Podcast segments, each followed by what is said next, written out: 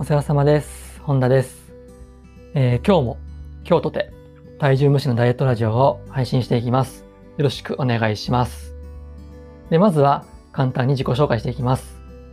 えー普段はですね、オンラインでダイエットのコーチングをしたりとか、あとオンラインのダイエット講座を販売提供している本田です。よろしくお願いします。ということで今回は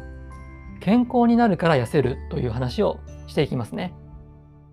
で僕はですねあの本屋さんに行くと、まあ、ダイエットとか健康系の本棚を必ず見るようにしてるんですけど、まあ、世の中のダイエット法をあの僕なりにですねいろいろと分析しているとやっぱりこう体重を落とすことにフォーカスしている方法がめちゃめちゃ多いんですよね。でまあこれ世の中の常識を考えたら、まあ、当たり前っちゃ当たり前なんですけどでもこの傾向ってちょっと危ないんじゃないかなって僕は常々思ってます。あまりにも多くのダイエット法がこう体重を落とすことが正義っていうねこういう考え方でその自分のメソッドを売り込んでるわけなんですよね。ただねこれ果たして体重を落とすことってそんなにもてはやされるようなことなのかなって思うんですよ。体重が落ちるなら何をやってもいいのかなって。で僕のダイエット法のポリシーは健康になるから痩せるなんですね。痩せるから健康になるわけではないんですよ。で、痩せても不健康な人ってたくさんいるんですけど、逆に健康な人って皆さん太ってないですよね。例えば、血液検査が正常なあの太ってる人ってほぼいないですよね。まあ、つまり健康な人っていうのは太るわけないんですよ。なぜなら健康だからです。そう考えると体重をね落とすことに集中するんじゃなくて健康になることに力を入れた方がいいと思いませんか？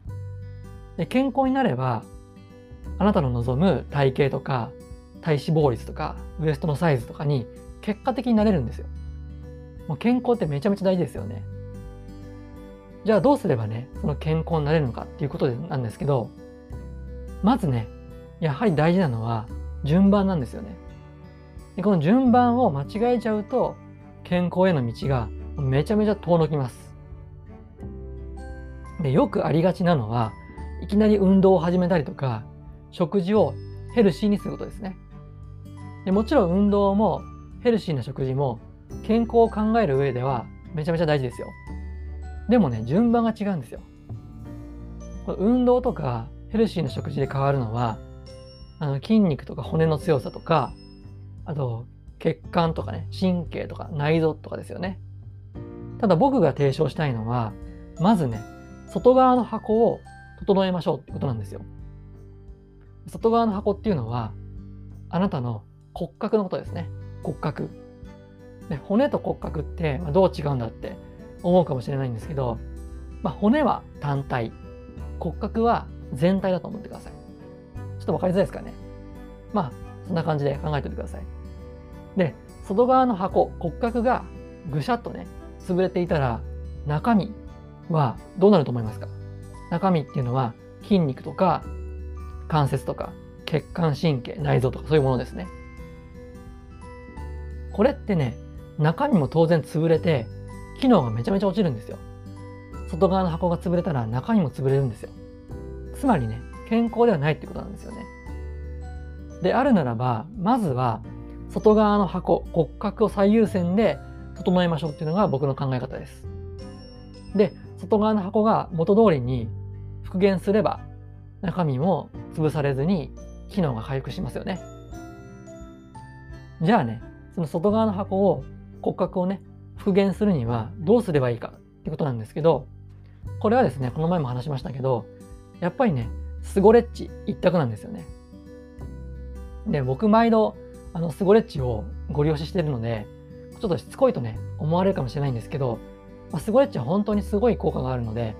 僕はねご利用しするんですよね。あの巷にあるですねこうわけわかわけわかめなわけわかめですよわけわかんないってことなんですけどわけわかめなストレッチとか体操ではなくてこう本物をねあなたに伝えたいので僕は何度でもですねご利用ししていきます。はい。ということで、あなたがダイエットしたいと思っているんだったら、とにかくね、スゴレッチから始めていきましょう。で、スゴレッチで健康づくりのロケットスタートを切って、健康になって、で、そしてぜひですね、あなたの望む体型とか、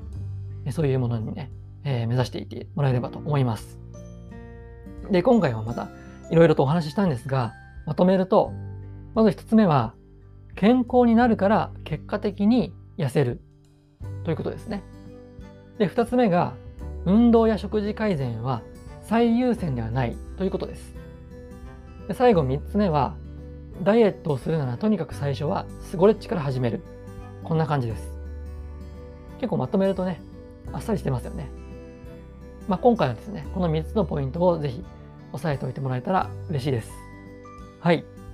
ということで、これで最後になるんですけれども、ここまで聞いてくださってありがとうございました。で普段からですね、えー、僕はちょっと巷のダイエット情報とは違う角度でお話ししてますので、えー、なんか参考になるなとかですね、あこれ自分に取り入れられそうだなと思った方はですね、ぜひいいねとフォローをお願いします。次回もまたですね、配信してきますので、ぜひお聴きください。それでは、お疲れ様でした。